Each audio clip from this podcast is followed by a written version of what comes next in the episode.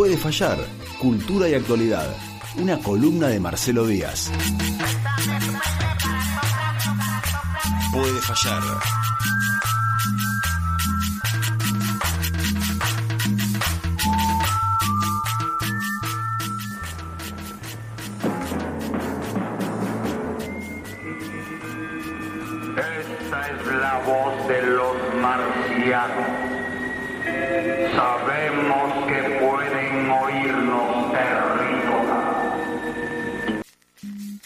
Y esto iba a pasar, aumenta el dólar, el COVID, el dengue.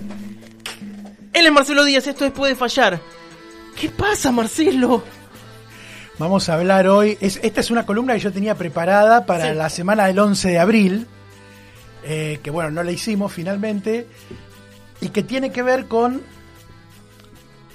esta cosa, viste que para el 11 de abril se hicieron medio los discursos que se hacen todos los años, en el que se habla de la grandeza de Bahía, Exacto. de que estamos destinados a la gloria mundial, como dice el himno, qué sé yo, y ahora se inauguró una capital nueva, que, que vamos a ser la capital de la energía Claro. con vaca muerta, el Sí. gas, el petróleo, todo. Antes nos conformábamos con ser la capital del básquet y estaba bien. No, nunca nos conformamos. Ah, nunca nos conformamos. ¿Por qué? Porque en realidad nosotros a fines del siglo XIX íbamos a ser la capital de una provincia Ah, claro, no es poco. y se nos frustró eso. Entonces vivimos con esa, esa frustración encima y queremos ser capital de algo siempre, ¿no? Entonces capital del básquet, ahora capital de la energía. Pero algo que olvidamos, que fue para mí es la, después de lo del básquet la capital o a la par la más copada que tuvimos y la perdimos, que es que fuimos capital nacional de los ovnis en los 60 y 70. Eso me resulta maravilloso y de verdad lo digo. Sí, sí, ¿Y, cómo perdimos y se eso? fueron a Córdoba los, los ovnis, ¿no? Eh, Perdimos el chiplú y los ovnis. que no, no cuidamos a- nada. eh, Porque allá está en, en Capilla del Monte está el Festival Alienígena. Claro, contra eso no puede competir. Y no, digamos. no, no, por más bien. que metas, no, no podés, no contra eso. Y, y en, en Victoria, en Entre Ríos, está el Museo del OVNI. Claro. Hicimos una nota nosotros una vez sobre el Museo del OVNI. Me parece que sí. Puede ser, dice. Sí, sí, sí, sí, puede ser, sí, sí, sí. Entonces digo, bueno, pero en los 60, 70 se hablaba de Bahía Blanca.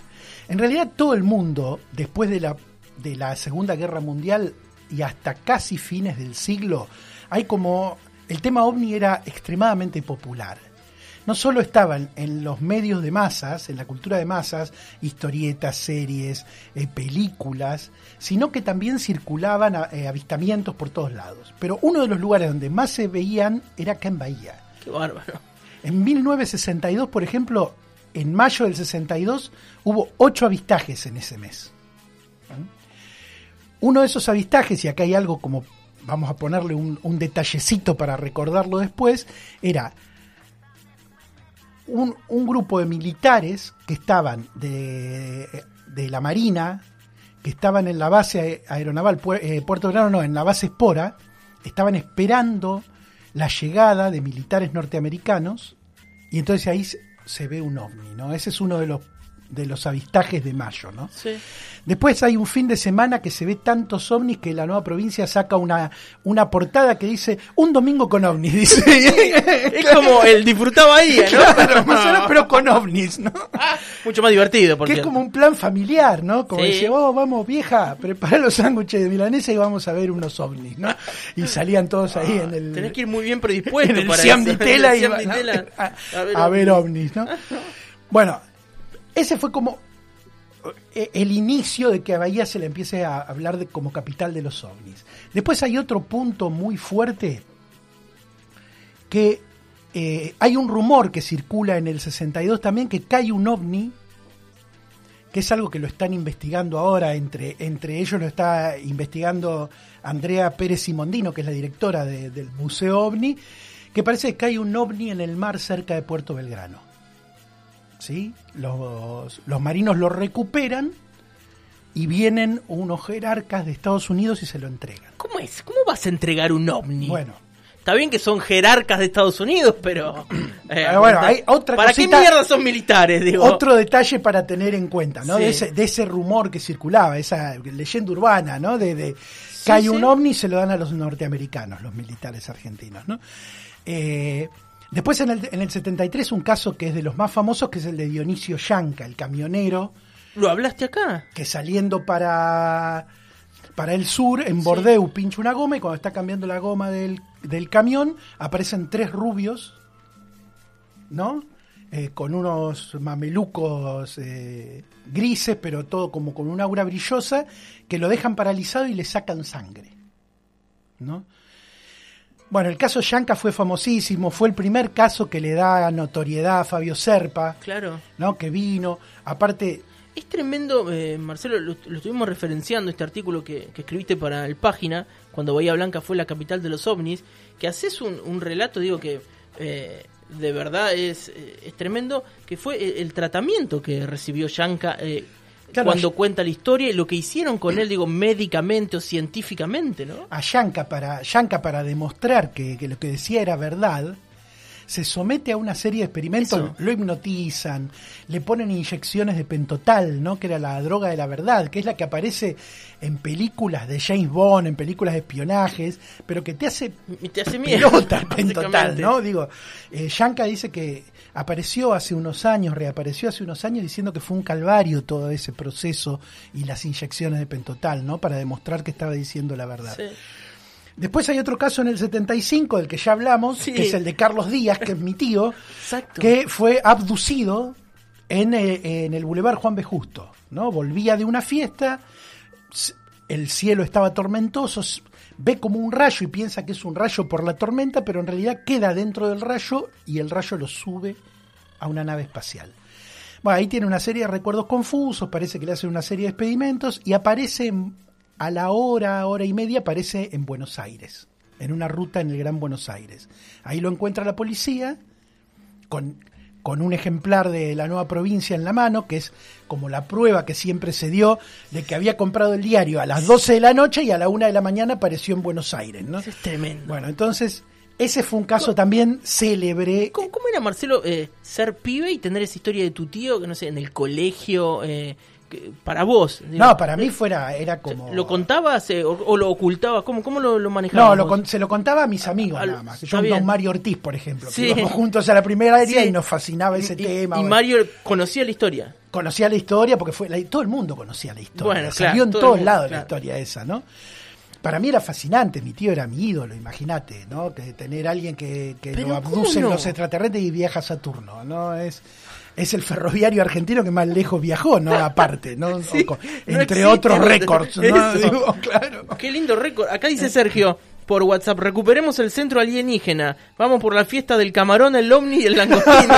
sí, claro, podría ser tranquilamente. Bueno, porque aparte se decía que eh, los ovnis se arrimaban precisamente por el mar. Por el agua. Por el agua, ¿no? Bueno, ese fue un caso. Y después hay otro caso en el 78, que es en la base Puerto Belgrano, quienes estaban haciendo guardia ven una luz a lo lejos.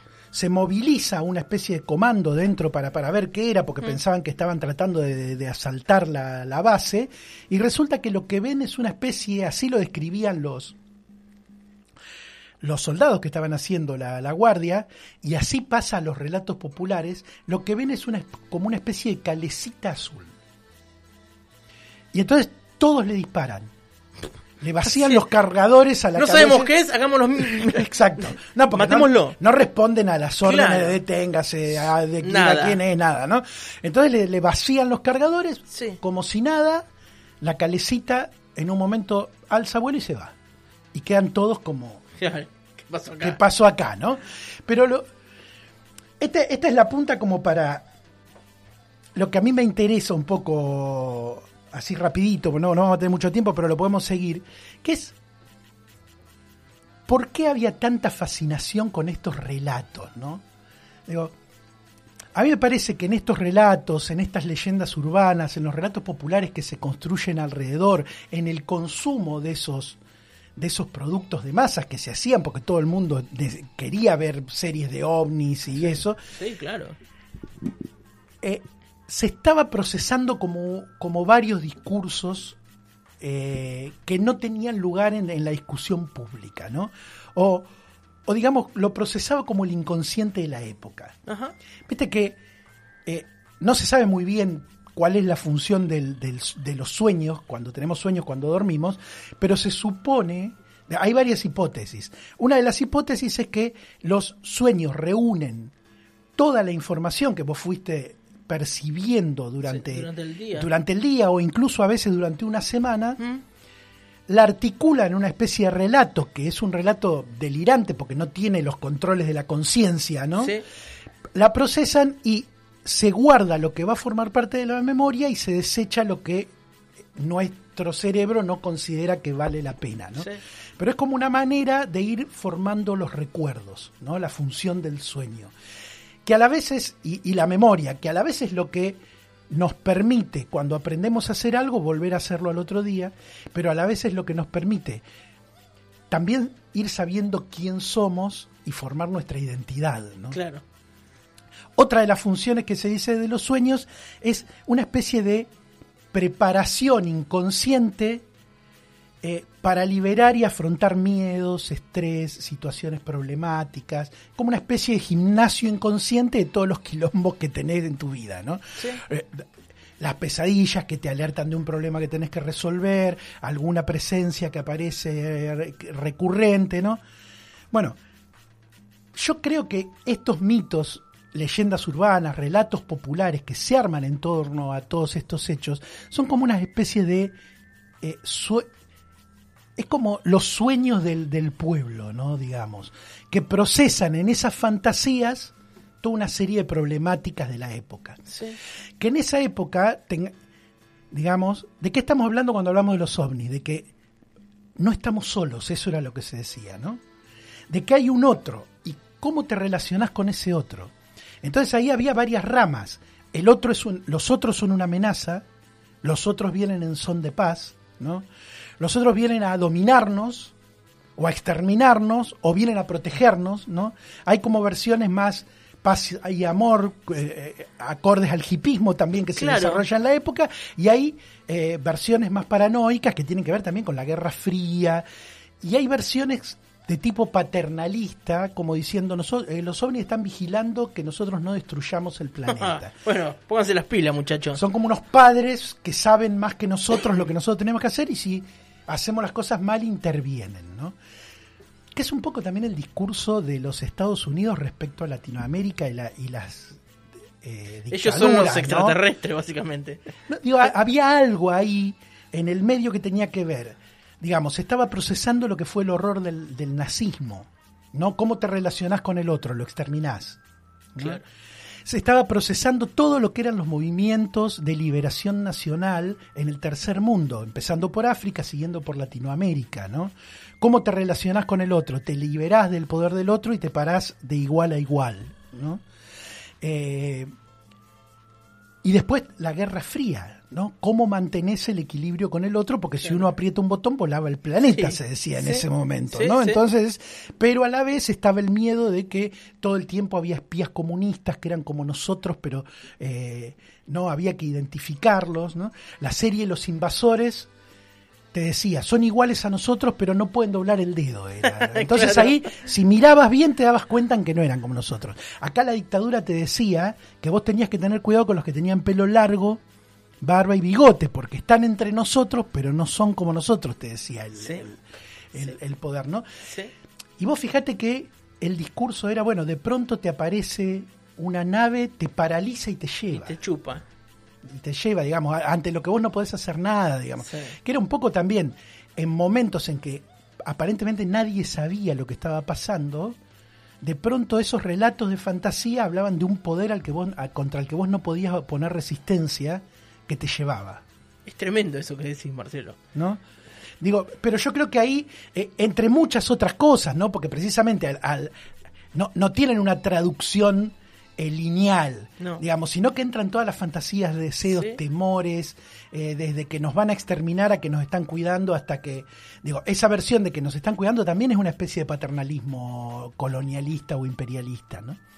Mirá este mensaje de Gustavo. Dice, hola amigos, creo que puedo dar testimonio de lo que dice el columnista Díaz, porque yo soy de mayo del 62 y en la familia siempre se corría un rumor de que a mí me trajeron en un ovni. Nunca lo pude confirmar, eh, pero está instalado. Bueno, si no puede doblar el dedo chiquito, hay que... Ah, una foto de perfil a ver eh, si, si tiene mucha cara de extraterrestre. O si es muy verde, claro, ¿no? Y es bastante verde. bastante reptiliano.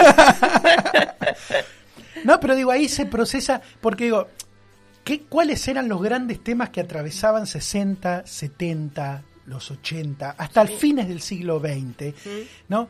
Era la discusión por la, so- la soberanía, la- el, el- el derecho de autodeterminación de los pueblos, las, las luchas contra el imperialismo, eh, los deseos de dominación de las potencias, se trate de la lucha contra el comunismo, de la lucha contra los Estados Unidos, de acuerdo de qué lado se pare cada uno, pero estaba esa paranoia. Sí. Y vos fíjate algo, hace un mes, eh, un viajero del tiempo que escribe en TikTok Sí. dijo que los extraterrestres el 23 de mayo iban a llegar y iban a exterminar la humanidad. Bueno, no pasó. No pasó. Que nosotros sepamos no pasó. Claro, no sabemos si no somos pasó, escribió alguien. Claro que es eso. Somos Pero bueno, un holograma, tal vez. se reprogramó, no sabemos bien qué, qué, qué pasó, Sí, se reprogramó.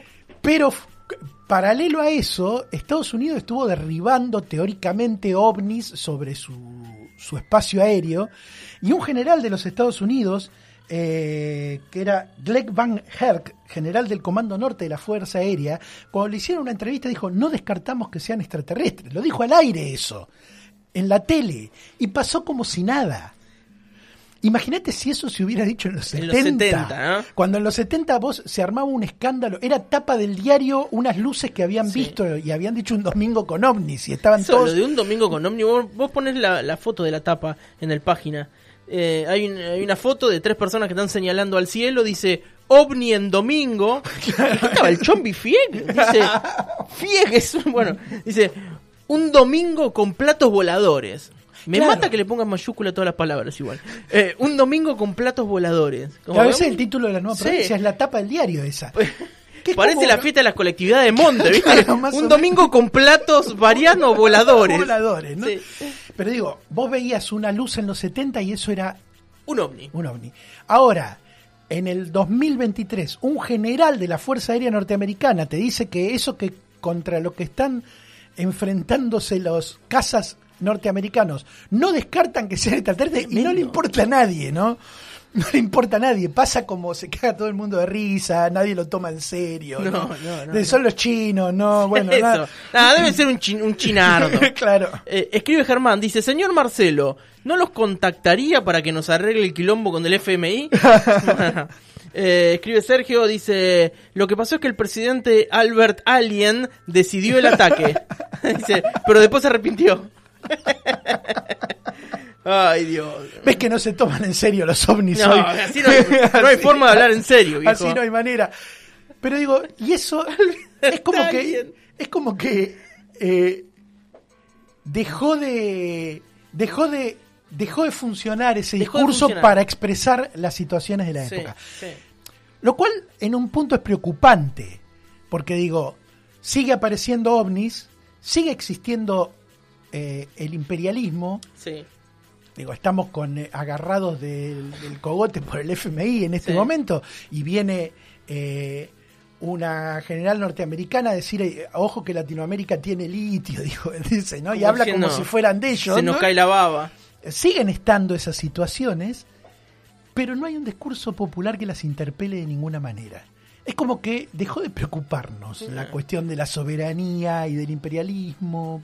¿no? Es como que en ese momento el fenómeno ovni articulaba popularmente un montón de discursos que, estaba, que eran álgidos en la época y que por ahí, cuando están estos temas, las voces que más se escuchan son las de quien tiene más poder Claro. para imponer un relato Sí. o para imponer una agenda de temas. Entonces por ahí el pueblo qué hace? Crea mitos, eh, leyendas urbanas, ¿no? Y, que en, y en medio de la fantasía filtra posibles lecturas sobre esos temas que de otros modos aparecen en trabajos académicos, eh, en los medios de comunicación, digamos, en los discursos más de, de lo que serían los discursos oficiales, ¿no? Sí. Hoy eso no, no pasa, ¿no? Es como que no es un tema que consigamos popularmente instalar, ¿no? Digo, lo que en cierto modo habla de una gran derrota cul- cultural de, de los últimos años, ¿no? Y yo pensaba, como para ir cerrando, cuáles son los temas que hoy te instalan los medios de masas en la fantasía. ¿no?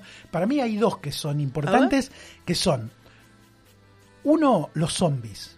No Los- estamos hasta acá de ver películas de zombies, series Sí, de zombies, series, claro. que relacionados con virus, los zombies Sí. los provoca algún virus siempre, ¿no? Nosotros estuvimos encerrados un año y medio, ¿no? Así que, digo, eh, es, es como algo que tiene un contacto, pero el zombie tiene como dos caras, así como los, los, los ovnis tenían varias caras, ¿no? Y, y- y- y Estados Unidos armaba su relato, desde acá se armaba otro, ¿no? Acá hablábamos de que el- ese discurso antiimperialista, eh, el primero que lo articula eh, en, en, eh, en un producto artístico es eh, Westergel en El Eternauta, ¿no? Claro. que los Eternautas son, el, el Eternauta es una invasión, pero los quienes están amando de la invasión, que son los manos, no son quienes invaden, sino que ellos son dominados por otro que son los sellos a los que no se los ve nunca. Claro. ¿no? Y vos ahí, a- a- y acá recuperamos los dos asteriscos que pusimos al, pre- al principio, que es, en el relato popular, militares argentinos están esperando a militares norteamericanos y aparecen ovnis, ¿no? En el medio de un relato de fantasía de lo que se está hablando de una dependencia de militares nacionalistas que en realidad dependen de otro, de otro Sí. país, Sí. ¿no? O Sí. cuya agenda se las arma otro país. Claro. A veces especie de delirio Ajá. que solamente en un relato fantástico lo podés entender o en, el, en esa especie de nacionalismo facho argentino que responde a Estados Unidos pero se siente nacionalista a la vez, ¿no? Y, y, y lo mismo en el, en el, en ese, en esa leyenda urbana de que cae un plato volador en Puerto Belgrano y se lo entregan a Estados Unidos. Sí. Digamos, ¿qué estás procesando en Claro. eso? ¿Qué estás decir, bueno, Claro. ¿quiénes son los jefes de, de los... ¿Quién es el jefe de la Armada? ¿No? Eh, es el general de los Estados Unidos, Claro. es el que viene a buscar el ovni, ese es el jefe de todos los Sí, militares nuestros, sí, ¿no? sí. Eso es lo que está diciendo de algún modo el, el relato popular en el medio de toda la fantasía, las luces de colores, ¿no? Y después el otro relato terrible que circula es una calecita, militares tirándole a una calecita. Digamos, si querés una imagen terrible de la Claro. época, es esa. Sí. Militares bajándole el cargador a una calecita. Digamos, ¿de qué estás hablando ahí, no? Digo, ¿cómo se cruzan esas cosas, no? En esos relatos. Y digo, hoy tenemos los zombies. Los zombies tienen dos caras. Una es, son eh, masas que te quieren comer el cerebro, Sí. que es como el gran tema actual. Todos creemos que los demás son estúpidos. Claro, todos, eh, sí. todos. Es decir, nosotros creemos que el resto que no piensa como nosotros son estúpidos y los otros, los estúpidos, creen que los estúpidos somos nosotros Sí. porque no pensamos como ellos. ¿no? Es como el, el, el- el clima, el líquido amniótico en el que nos movemos. ¿no? Sí. Todos los otros son estúpidos. Sí. ¿no? Que es eso, el zombie que viene y te quiere comer el cerebro. ¿no? Pero en, en otra cara, el zombie es el pobre también. El zombie es el que está muerto pero no puede dejar de moverse buscando alimento. Ni siquiera muerto puede dejar de moverse buscando alimento. Es muy bueno eso que esa comparación que haces, Marcelo. Digo, y en un mundo que le tiene fobia a los pobres, de pronto tenés todas series con zombies. ¿Qué hay que hacer con los zombies? Matarlos. Sí. Porque vos Cuchillo con- en la cabeza, de esa manera. Porque vos con en los The Walking Dead así lo terminás. Exacto, porque vos con los con los extraterrestres había como instancias de diálogo en las versiones más eh, democráticas, digamos. Sí. Con el zombie no hay opción de diálogo, porque el zombie no razona. Claro. Al zombie hay que matarlo, nada más. Digamos, lo cual es, también tiene que ver con el clima de época en el que estamos viviendo, ¿no? Eh, y el otro gran relato de hace unos años es el de los multiversos. Que es como en un mundo que ha clausurado relatos de futuro, porque no sabemos qué va a pasar mañana, no sabemos si mañana va a estallar eh, el dólar y se va a ir a 200 mil pesos por dólar, si va a ser presidente Milley, no sabemos nada. No, no hay relatos de futuro como podía haber en, en el siglo XX, que era la, la- la directriz, el futuro hacia donde se dirigían todos los relatos de la ideología que sea. Sí. ¿Mm? Lo que aparece son los multiversos. Un montón de, multiver- de universos paralelos en donde cada uno de nosotros va viviendo otras vidas. Que es como decir, como no clausurar la posibilidad de que pueda haber una alternativa, aunque Claro. esa alternativa no termina de estar en este mundo. Eso. Sí. hay una salida, es en otro Pero, universo. pero es en otro universo, ¿no? Eh, escribe Sergio, dice, la invasión efectivamente se produjo, están entre nosotros y, se- y se candidatean. El líder es un, il- un alien de aspecto humanoide que protege su casco espacial cubriéndolo con pelo y se hace llamar el libertario. Es un- ¿Milei es un extraterrestre? Si Milei es un extraterrestre, la reta es un zombie. ¿no? Ah, no, el zombie es... co- No, no, el zombie es local. Eh, bueno, nada, me, me interesaba un poco esto, es un ¿no? deambulador.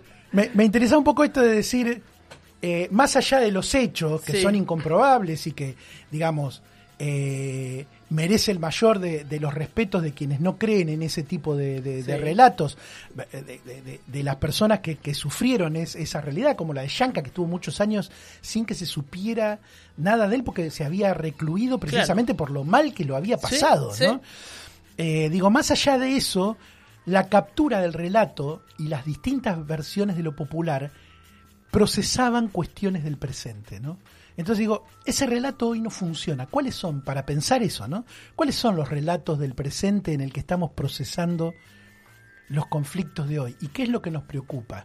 Y todo tiene como, digamos, si los zombies hoy de algún modo hablan del mundo en el que vivimos, es, es una fantasía terrible, porque la única solución es matar al otro. Gracias, Marcelo. De nada. Cerró tranqui la columna de- del día de hoy. Bueno, pero nos vamos festivos. Yo babeo, pero no soy zombie. A ver, ¿con qué nos vamos? Nos vamos con Marciano de Molotov, que es una versión de un tema de, de Misfit.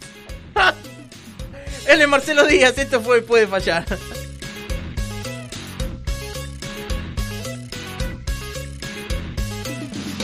Wash marciano es una cosa espantosa. Quieres escabecharte casi cualquier cosa. No es el cuerpo marrano que solía tener, ni la cara, mi reina, que tú has de querer. Porque me convierto en marciano. No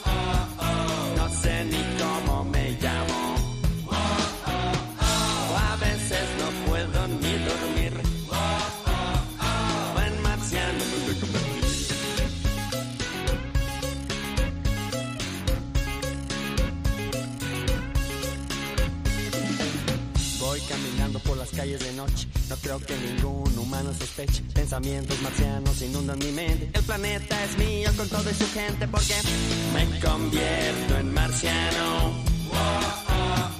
No sé ni cómo me llamo. A veces no puedo ni